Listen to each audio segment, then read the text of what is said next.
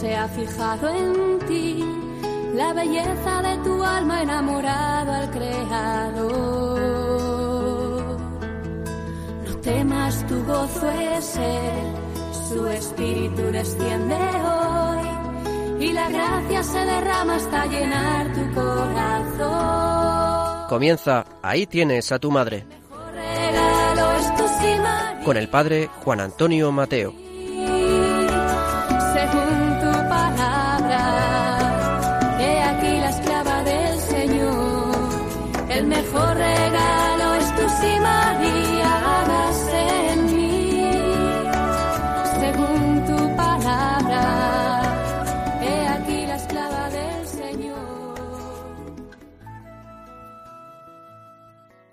Muy queridos amigos y oyentes del programa, el presente programa se emite en plena octava de Navidad, por tanto, en el día de Navidad, que la Iglesia celebra durante ocho días seguidos. En la actual liturgia, como sabéis, sólo ha quedado la octava de Navidad y la octava de Pascua. Por esto, nuestras primeras palabras de todos los que preparamos este programa son de sincera felicitación navideña. Deseamos que estéis viviendo serenamente el misterio de la Navidad, el misterio del Hijo de Dios nacido de María Virgen.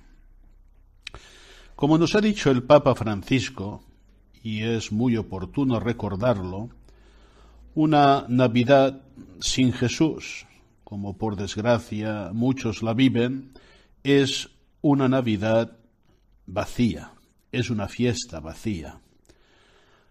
Y de la misma manera podríamos decir que una Navidad sin María también es una Navidad vacía, una fiesta vacía, porque es inconcebible vivir cristianamente la Navidad sin considerar el misterio de la Virgen Madre, Madre de Dios. Hoy, en esta primera parte del programa, quiero hacer algunas reflexiones sobre estas verdades tan profundas y consoladoras de nuestra fe. El día primero de enero, cuando se cumple la octava de la Navidad, celebraremos precisamente la solemnidad de Santa María, Madre de Dios. Esta es la gran fiesta. No el inicio de un año civil, que sí que se da, pero que no es lo, lo importante. La celebración de Santa María, Madre de Dios.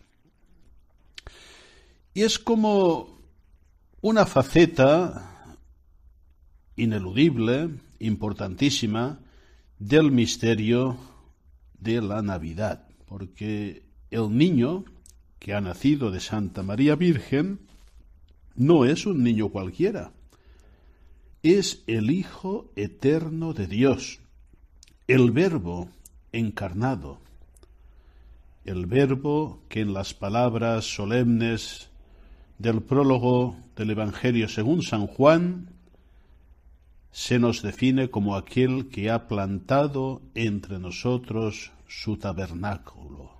El Verbo se ha hecho hombre.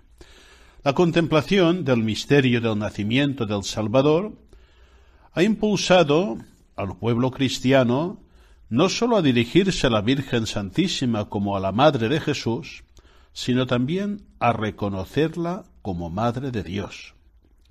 Es una verdad que fue solemnemente proclamada el año 431 por el concilio de Éfeso, y es una verdad radicada en el misterio de Jesucristo. Es decir, si Jesucristo es verdadero Dios y verdadero hombre, la Madre de Jesucristo puede y debe llamarse con toda propiedad Madre de Dios.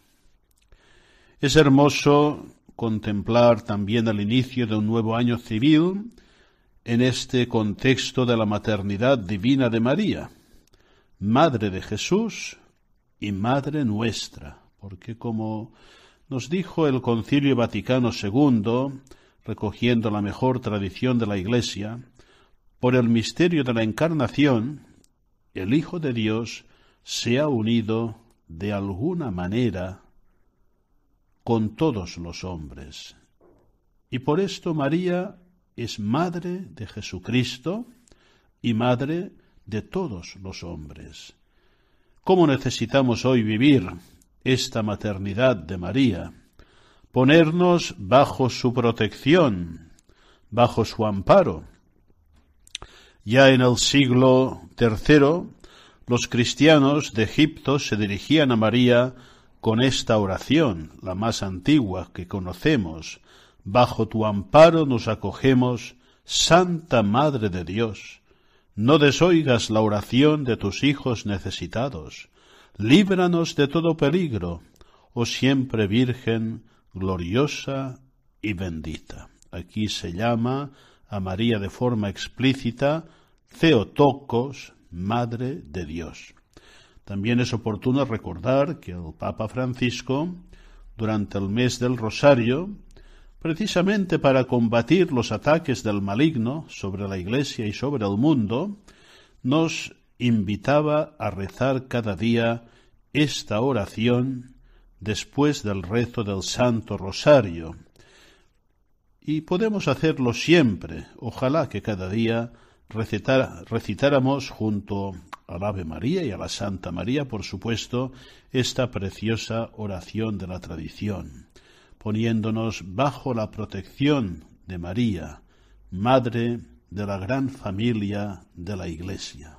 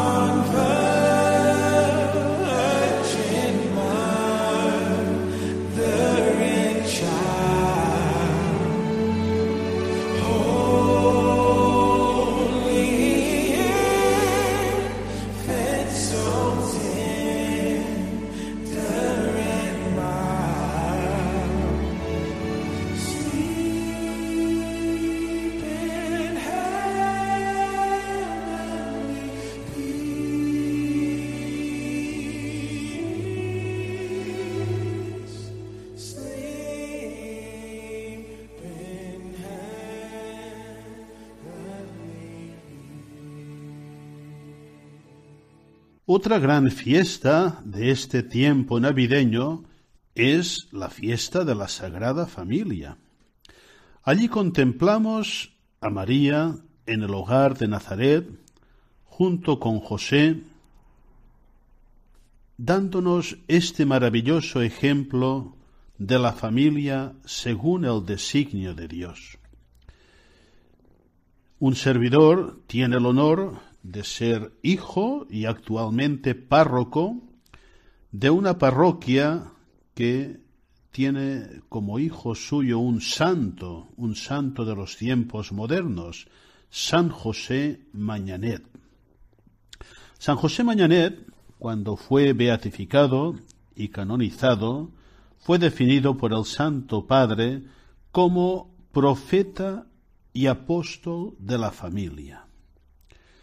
Y el Señor le concedió este carisma para toda la Iglesia, profundizar en el misterio de la Sagrada Familia de Nazaret para proponerlo en su tiempo y para nuestros tiempos, porque no lo dudéis, hoy, eh, como decía también San Juan Pablo II, el futuro de la humanidad y de la Iglesia pasa por la familia. San José Mañanet acuñó una frase muy bonita, un lema, eh, que hoy os recuerdo a todos para que lo vivamos, ayudados por la Virgen María. Haced un Nazaret en cada familia. Haced un Nazaret en cada hogar. La familia, misterio de amor, de comunión, misterio de silencio, misterio de acogida y de educación, misterio de donación y de sacrificio. Allí en Nazaret aprendemos lo que es la familia según el designio de Dios. Nosotros los cristianos solo tenemos este modelo, que hemos de contemplar y proponer. Y precisamente en Nazaret contemplamos a María, nada menos, y son palabras de San Juan Pablo II, como educadora del Hijo de Dios. La Madre de Dios es educadora del Hijo de Dios en su personalidad humana. Lo decía así San Juan Pablo II. Aunque se realizó por obra del Espíritu Santo y de una Madre Virgen, la generación de Jesús, como la de todos los hombres, pasó por las fases de la concepción, la gestación y el parto. Además, seguía diciendo el Santo Pontífice, la maternidad de María no se limitó exclusivamente al proceso biológico de la generación, sino que, al igual que sucede en el caso de cualquier otra madre, también contribuyó de forma esencial al crecimiento y desarrollo de su hijo. No sólo es madre, decía San Juan Pablo II, la mujer que da a luz un niño, sino también la que lo cría y lo educa. Más aún, podemos muy bien decir que la misión de educar es, según el plan divino, una prolongación natural de la procreación. Y concluía diciendo, María es Teotocos, no sólo porque engendró y dio a luz al Hijo de Dios, sino también porque lo acompañó en su crecimiento humano. Claro, alguno podría objetar, pues siendo Jesús Dios, eh, al poseer él mismo la plenitud de la divinidad, pues no tendría necesidad de, de ser educado. Pero nos responde San Juan Pablo II diciendo, el misterio de la encarnación nos revela que el Hijo de Dios vino al mundo en una condición humana totalmente semejante a la nuestra, excepto en el pecado. Como acontece con todo ser humano, el crecimiento de Jesús desde su infancia hasta su edad adulta requirió la acción educativa de sus padres. Y ciertamente en esta acción educativa María tuvo un papel fundamental en la formación de la personalidad humana de nuestro Salvador. Dice también San Juan Pablo II, los dones especiales con los que Dios había colmado a María la hacían especialmente apta para desempeñar la misión de madre y educadora. En las circunstancias concretas de cada día, Jesús podía encontrar en ella un modelo para seguir e imitar y un ejemplo de amor perfecto a Dios y a los hermanos. Y yo añadiría, queridos oyentes, eh, el valor, el valor importantísimo, innegable, que las buenas madres cristianas tienen para la educación de sus hijos. Lo que no se aprende en la familia, queridos oyentes, difícilmente se aprende en otra parte.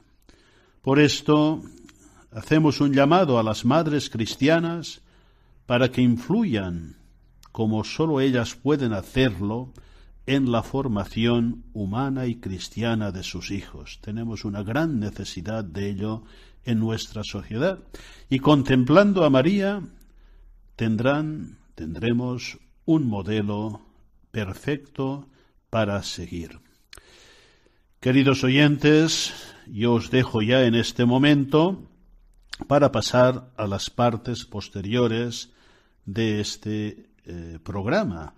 Os hemos preparado uh, unos temas, unos materiales que creemos que serán de gran interés en la segunda y en la tercera parte y que nos presentarán nuestras colaboradoras que lo hacen eh, muy bien. Hasta muy pronto, si Dios quiere, que empecemos el nuevo año bajo la guía del Señor, de la mano de María, caminando cada día con fe, con esperanza, con amor, siendo, experimentando esta protección que nuestra Madre Celestial nos dispensa en cada momento de nuestra vida.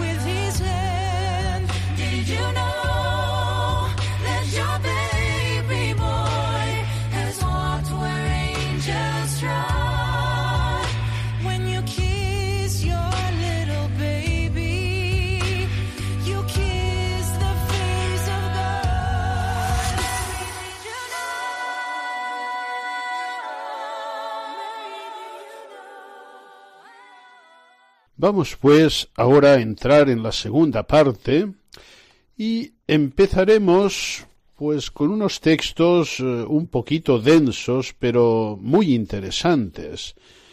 Se trata de la reflexión sobre la Virgen María y sobre todo su relación con el Espíritu Santo en dos grandes santos. No hay duda que los mejores devotos de María son los santos y de ellos podemos aprender muchísimo. Se trata de eh, Sant Antonio María Claret y también San Maximiliano María Colbe, dos grandes devotos de María. El texto que os van a presentar nuestras colaboradoras eh, está extraído de una obra que yo considero una verdadera joya eh, en teología, en mariología, y que es un libro titulado El Espíritu Santo y María. Y el autor es un gran, un experto mariólogo, Juan Luis Bastero de Eleizalde, profesor muchos años de Mariología en la Universidad de Navarra, en la Facultad de Teología, y también ilustre miembro de la Sociedad Mariológica Española. El libro está publicado por EUNSA, Ediciones de la Universidad de Navarra, y tal vez algún oyente pues le, guste mucho y quiera, quiera profundizar más y quiera leer más sobre este tema tan apasionante como es el Espíritu Santo y María. Vamos pues a escuchar con mucha atención estos textos concernientes a la reflexión mariológica de San Antonio María Claret y de el San Maximiliano María Colbe.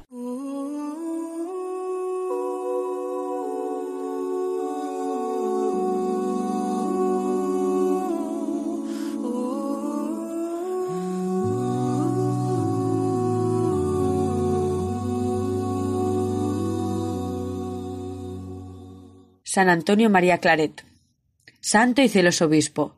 En su extensa producción literaria escribe abundantemente de Santa María, insigne valedor de los privilegios marianos, defiende la Inmaculada Concepción, poniendo como uno de los más importantes motivos de convivencia la singular relación de María con cada una de las personas trinitarias.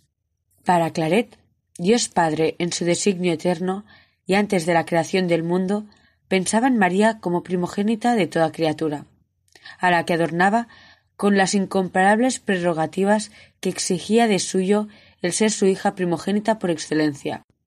Esta perfección suponía la extensión de toda mancha común, que habría excluido, de seguro, la semejanza en que se funda esencialmente el título de hija.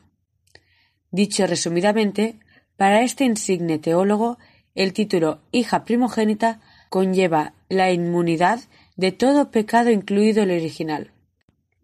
La maternidad divina de María supone para nuestro santo tal excelsa dignidad que la hace incompatible con el pecado y con la privación de la gracia, de lo que es la aurora con la total privación de luz y con las densas tinieblas de la noche.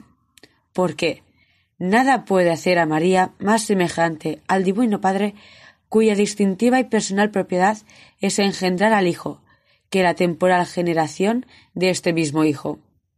Por ello, su Hijo Divino tuvo la voluntad y el poder de preservarle de toda mancha de pecado a la Virgen que mereció concebirle y llevarle en su intacto seno. En el eterno consejo divino, María fue preordenada a ser la sublime y predilecta esposa del Espíritu Santo. Tal dignidad esponsalicia exige del divino esposo la concesión de una pureza original para la que iba a ser su amada esposa. El Paráclito, por tanto, debía exhibir a la Virgen, desde su primer instante del contagio general. Esto es un derecho reclamado por la santidad, poder y singular predilección del divino esposo que la eligiera. Desde el primer instante de su concepción, debo añadir que su divino esposo derramó en su seno la misma plenitud de gracia. Claret explica que esa plenitud de gracia se entiende no en un sentido absoluto como si fuera una gracia consumada y constituida en el último grado de consistencia prefijado por Dios, sino en el sentido de que María recibió en ese primer momento la máxima que podía recibir por su estado y condición. En aquel venturosísimo momento recibió en don el perfecto dominio de los apetitos, una fortísima inclinación a bien obrar, la discernidora luz de la razón, el conocimiento clarísimo de sus propios actos. Se allegaron también los hábitos de las virtudes, tanto teologales como morales, y hasta los que no suelen ser infusos, sino producidos por los actos según el curso ordinario de la providencia. Finalmente, fuéronle dados en grado eminentísimo los siete dones del Espíritu Santo. Su divino esposo, quien en María prodijo sus tesoros con ilimitada munificencia.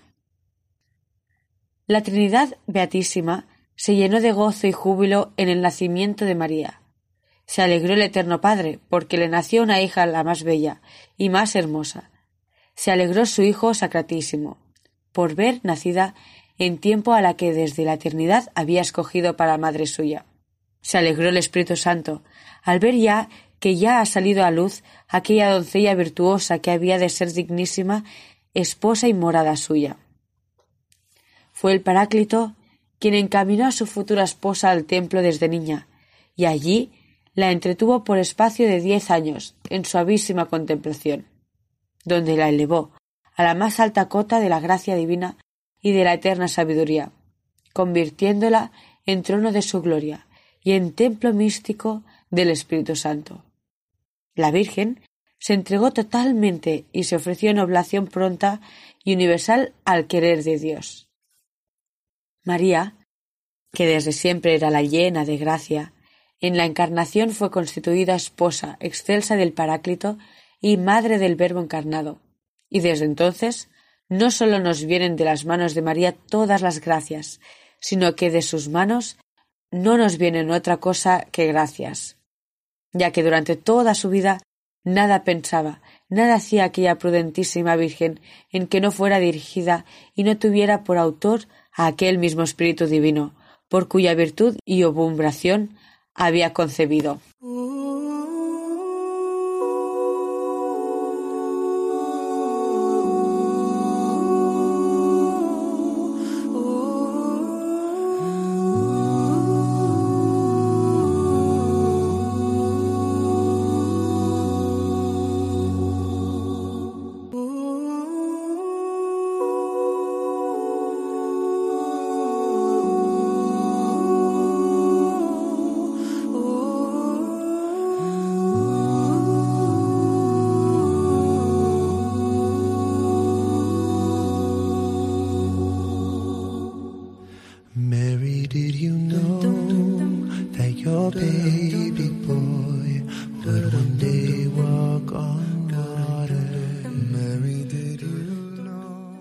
Maximiliano Kolbe utiliza un método para el desarrollo de su doctrina mariana, donde presenta antecedentes claros en San Luis María Griñón de Montfort. Su exposición doctrinal se fundamenta más en las gracias recibidas y en su experiencia mística que en la especulación teológica. Por ello, hay frases y expresiones utilizadas por este teólogo que, analizadas desde una perspectiva rigurosa, podrían parecer arriesgadas. Es el lenguaje de los místicos, en el que da la impresión que no hay palabra para poder mostrar lo que siente el alma ante la presencia del amado. El pensamiento central y básico presente en todos sus escritos es la extraordinaria sintonía de la Inmaculada con el Espíritu Santo, sintonía que se resuelve entre ambos. Para este santo, el camino para captar la hondura de la Inmaculada pasa por el Paráclito. Convendría hacer que la inteligencia de la Inmaculada sea cada vez más profunda por medio del conocimiento de su unión con el Espíritu Santo. San Maximiliano sostiene que el dogma de la Santísima Trinidad nos revela una concepción con independencia de la categoría del tiempo. Dios Padre se conoce a sí mismo y en ese conocimiento genera al Hijo. El Padre y el Hijo se aman con un amor subsistente y personal. Es el Espíritu Santo. Así, el fruto del amor eterno, ejemplar arquetipo de todo amor creado, no es más que la concepción en Dios. Por tanto, el Espíritu Santo es la concepción increada de un amor increado, eterno, infinito, arquetipo de toda concepción creada. Es una concepción santísima, es decir, es la concepción inmaculada eterna. La criatura es también una concepción del amor divino, es una concepción creada del amor increado. Ahora bien, entre la concepción increada y la concepción creada del amor increado existe un elemento de unión en la Inmaculada Concepción, que es la concepción creada que más se asemeja a la concepción increada del Espíritu Santo, porque está completamente llena del amor divino, sin ninguna tara de pecado, sin nada que la separe de la voluntad divina. En tanto que es criatura, María es una concepción creada, porque su existencia está sometida al tiempo, pero se distingue de todas las demás porque es inmaculada, y en esto se asemeja al Paráclito. Cuando María, en Lourdes, se autoproclama Yo soy la Inmaculada Concepción, no dice sólo que fue concebida sin mancha del pecado original, sino que ella es la misma pureza, no sólo que es pura. De la misma forma que no es lo mismo blanco que blancura, porque lo que es blanco puede dejar de serlo, en tanto que la blancura no puede dejar de serlo. María está unidísima al Espíritu Santo como esposa, pero en sentido mucho más perfecto de lo que este término puede expresar en la creación. La Inmaculada es esposa del Espíritu Santo, de un modo inefable. Para San Maximiliano, esta unión es ante todo interior. El Paráclito habita en ella, vive en ella, desde el primer instante de su existencia y para siempre. El Espíritu Santo vive en el alma de la Inmaculada, en su ser, la fecunda desde el primer momento de su existencia, o sea, perpetuamente.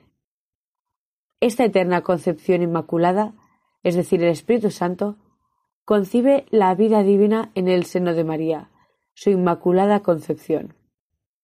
Podría decirse que el Paráclito concibe de manera inmaculada la vida divina en el trasfondo del alma de María, su inmaculada concepción. María, como esposa del Espíritu Santo y por eso elevada sobre toda perfección creada, cumple perfectamente la voluntad del Espíritu Santo, que habita en ella desde el primer instante de su concepción.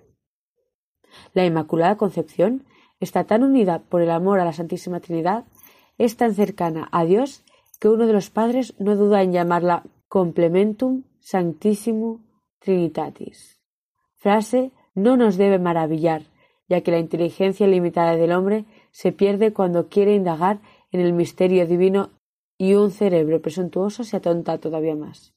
Para este teólogo, la cercanía y con naturalidad de la Virgen con el Paráclito es tan inefable que llega a utilizar expresiones tan atrevidas que deben entenderse dentro de todo su pensamiento. Así, por ejemplo, sostiene que el Espíritu Santo está en la Inmaculada como la segunda persona de la Trinidad, el Hijo de Dios. Está en Jesús, pero con esta diferencia, que Jesús tiene dos naturalezas en una sola persona divina. Sin embargo, la naturaleza y la persona de la Inmaculada son distintas de la naturaleza y persona del Espíritu Santo. También afirma que casi se podría decir que la Inmaculada es la encarnación del Espíritu Santo, deseando indicar con esta expresión la admirable comunicación, sintonía y unión del Paráclito con María. El Espíritu Santo vive en la Virgen como su único y total amor. Toma posesión de forma plena, de tal modo la invade con su amor, que puede realizar en ella y con ella lo que sólo Dios puede hacer. La generación de Cristo y con Cristo la generación de los cristianos. El Espíritu Santo es la Inmaculada y por medio de ella modela las almas a semejanza del primogénito, el hombre de Dios. O dicho de otra forma, esta unión es tan inexpresable y perfecta que el Espíritu Santo actúa solamente a través de la Inmaculada su esposa. En consecuencia, ella es la mediadora de todas las gracias del Espíritu Santo. Por tanto, toda acción santificadora del Paráclito en las almas de los hombres se realiza a través de su esposa, la Inmaculada, porque la ha unido a él de un modo estrechísimo y único.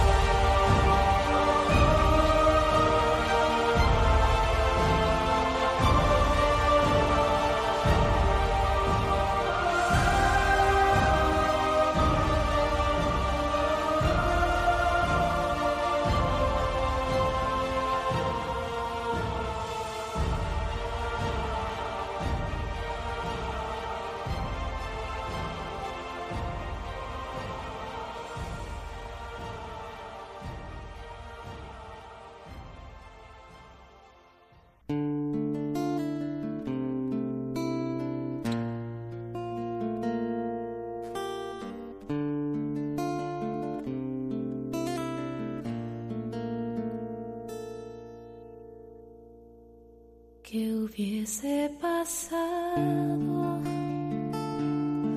si ella hubiese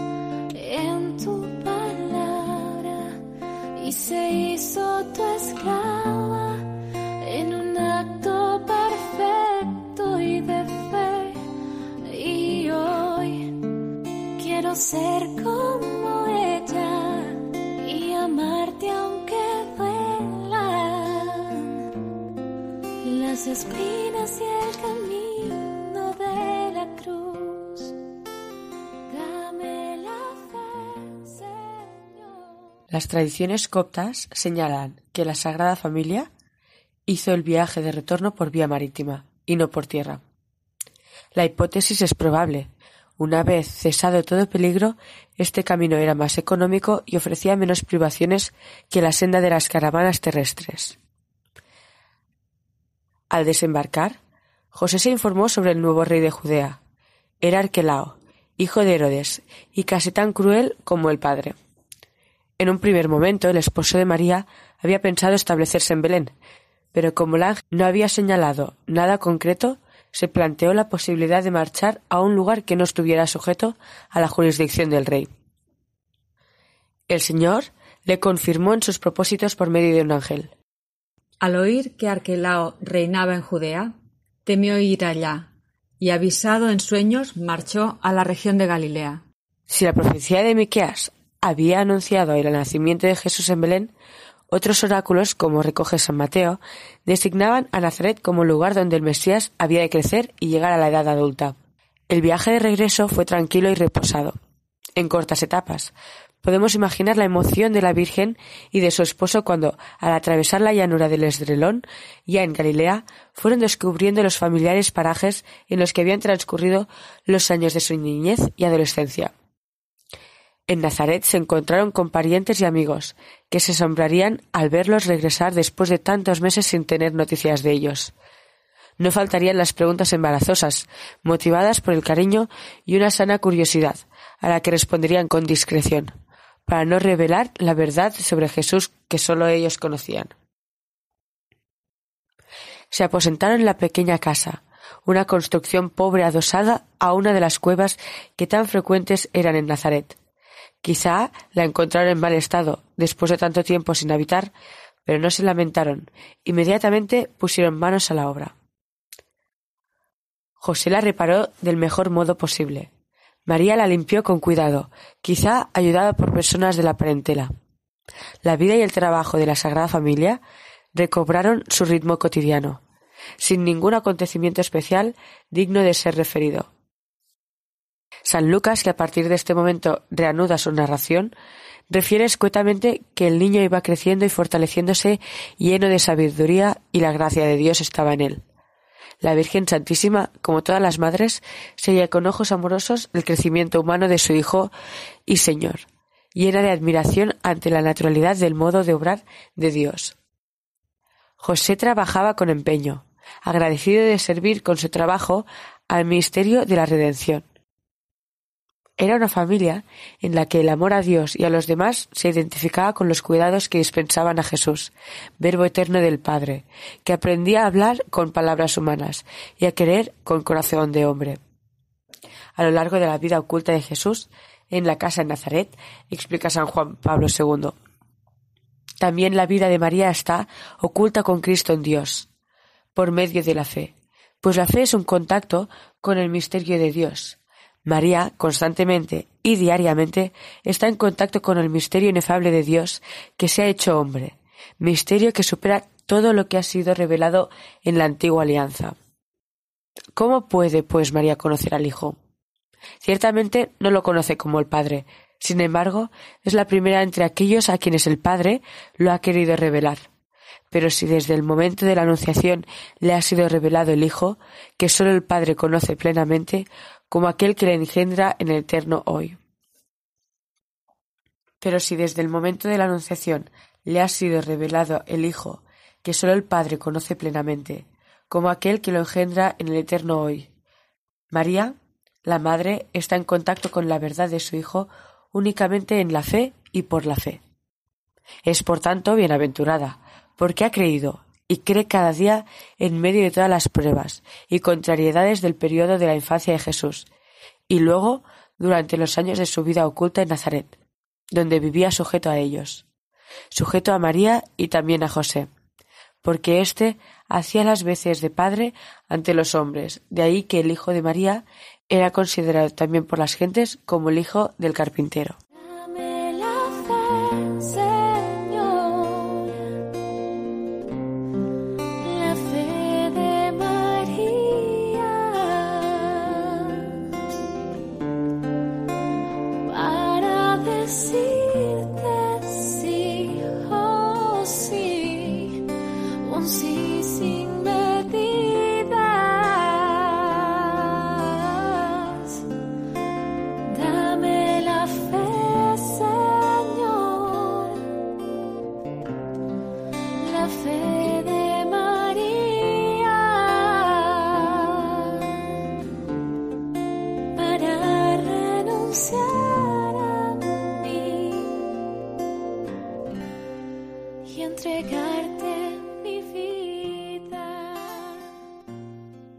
Sobre la fe de María enseña el Concilio Vaticano II que la Virgen Santa, al abrazar de todo corazón y sin entorpecimiento de pecado alguno la voluntad salvífica de Dios, se consagró totalmente como esclava del Señor, a la persona y a la obra de su Hijo, sirviendo con diligencia al misterio de la redención con Él y bajo Él. No fue un instrumento pasivo en las manos de Dios, sino que cooperó a la salvación de los hombres con fe y obediencia libre. Esto se pone de manifiesto de modo especial durante los muchos años que vivió en intimidad con Jesús en la casa de Nazaret. Alguien podría pensar que a María le resultaba fácil creer, dado que vivía a diario en contacto con Jesús. Pero es preciso recordar que habitualmente permanecían ocultos los aspectos singulares de la personalidad de su hijo, aunque su manera de actuar eran ejemplares. Él vivía una vida semejante a la de tantos coetanos suyos. En el clima de Nazaret, digno y marcado por el trabajo, María se esforzaba por comprender la trama providencial de la misión de su hijo. Cuidando de Jesús, enseñándole a hablar y a caminar, transmitiéndole junto con José los rudimentos de la revelación divina del Antiguo Testamento. No olvidaba que estaba custodiando al Hijo de Dios. No fue testigo de ningún milagro o suceso extraordinario en aquellos años, pero su fe se robustecía al compás del amor que profesaba a Jesús. También nosotros los creyentes hemos de mirar a Jesús niño y aprender de él como María y como José. Hemos de mirarlo sabiendo que estamos delante de un misterio. Necesitamos aceptar el misterio por la fe y también por la fe ahondar en su contenido. Para esto nos hacen falta las disposiciones humildes del alma cristiana. No querer reducir la grandeza de Dios a nuestros pobres conceptos, a nuestras explicaciones humanas, sino comprender que ese misterio, en su oscuridad, es una luz que guía la vida de los hombres. Es preciso adquirir la medida divina de las cosas, vivir de fe, sin perder nunca el punto de mira sobrenatural. Es este el camino del cristiano. Resulta necesario invocar sin descanso, con una fe recia y humilde. Señor, no te fíes de mí. Yo sí que me fío de ti, y al barruntar en nuestra alma el amor, la compasión, la ternura con que Cristo Jesús nos mira, porque Él no nos abandona. Comprenderemos en toda su hondura las palabras del apóstol. Virtus in infirmitate perficitur. Con fe en el Señor, con nuestras miserias, seremos fieles a nuestro Padre Dios. Brillará el poder divino, sosteniéndonos en medio de nuestra flaqueza. La fe es virtud teologal, que Dios infunde gratuitamente en el alma. Por eso hemos de pedirla al Señor, con palabras y con deseos verdaderos de alcanzarla. A veces no será fácil, sobre todo cuando no comprendemos el modo de actuar de Dios, que no coincide con el que nosotros pensamos o deseamos. Bienaventurada tú que has creído. Así la saluda Isabel, su prima, cuando Nuestra Señora sube a la montaña para visitarla. Había sido maravilloso aquel acto de fe de Santa María. He aquí la esclava del Señor. Hágase en mí según tu palabra. En el nacimiento de su Hijo contempla las grandezas de Dios en la tierra. Hay un coro de ángeles, y tanto los pastores como los poderosos de la tierra vienen a adorar al niño. Pero después, la Sagrada Familia ha de huir a Egipto, para escapar de los intentos criminales de Herodes. Luego el silencio, treinta largos años de vida sencilla, ordinaria, como la de un hogar más de un pequeño pueblo de Galilea.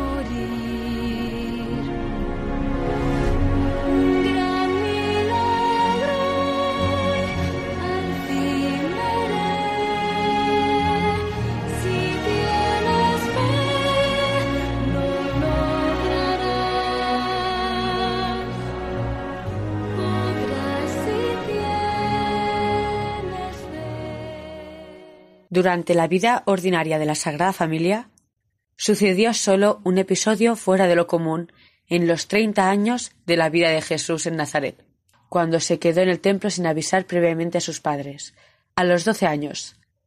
Para María, aquellos días de zozobra, de búsqueda de su hijo sin encontrarlo, fueron como un via crucis anticipado. A través de este episodio, Jesús prepara a su madre para el misterio de la redención. María, al igual que José, vive en esos tres dramáticos días en que su hijo se separa de ellos para permanecer en el templo, la anticipación del triduo de su pasión, muerte y resurrección.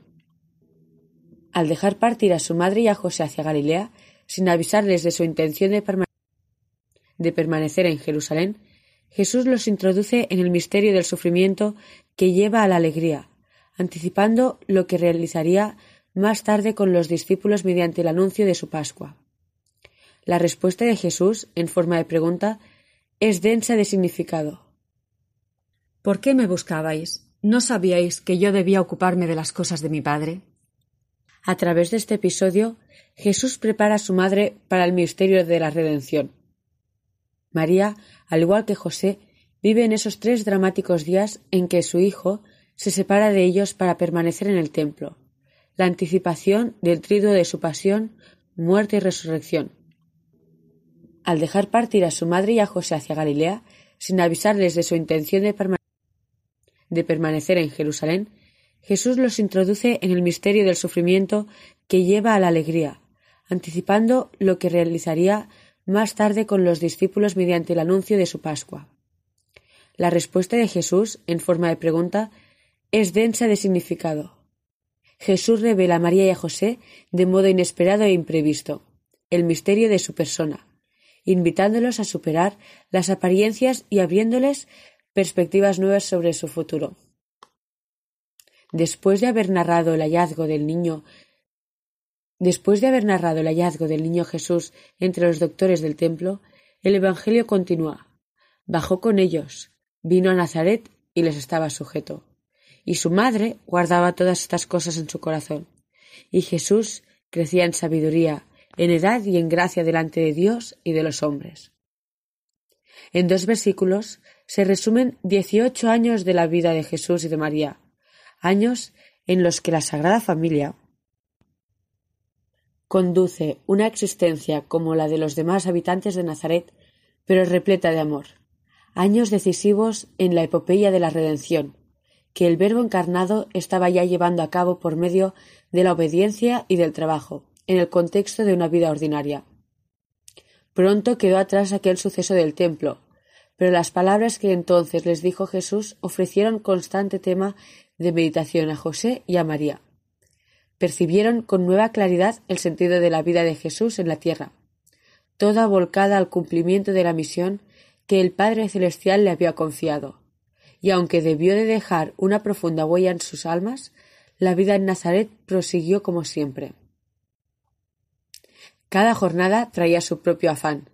El taller de José era como los otros existentes en aquellos tiempos en Palestina.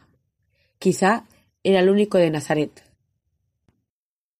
Olía a madera y a limpio. José cobraba lo habitual. Quizá daba más facilidades a quien estaba con apuros económicos, pero cobraba lo justo. Los trabajos que se realizaban en aquel pequeño taller eran los propios de ese oficio, en el que se hacía un poco de todo.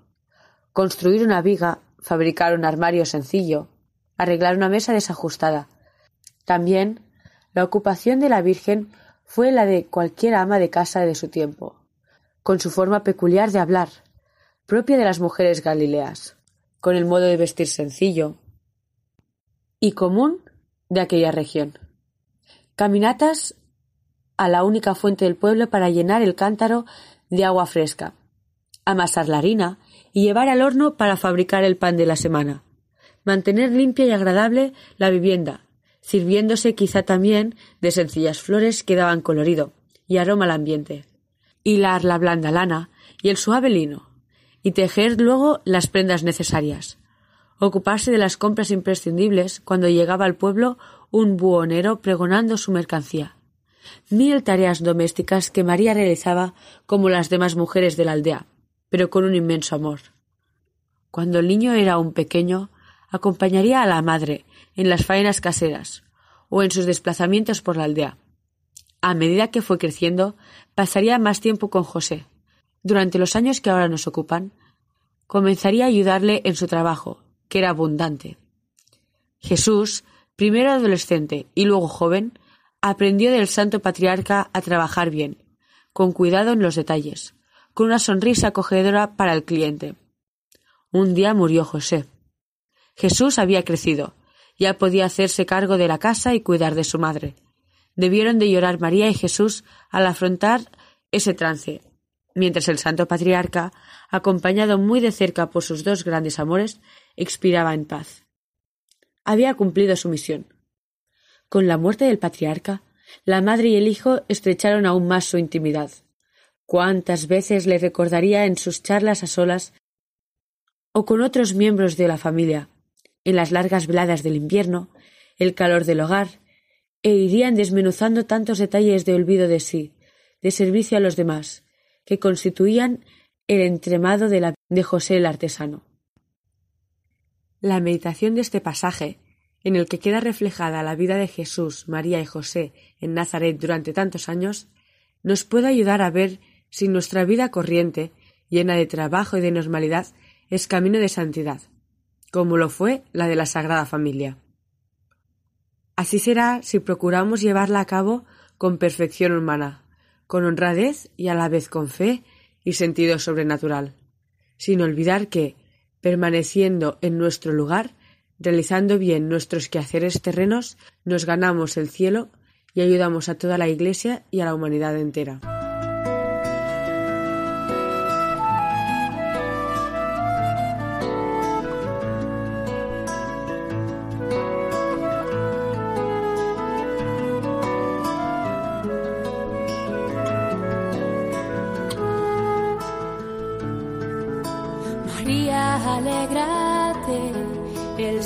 Se ha fijado en ti, la belleza de tu alma enamorado al Creador.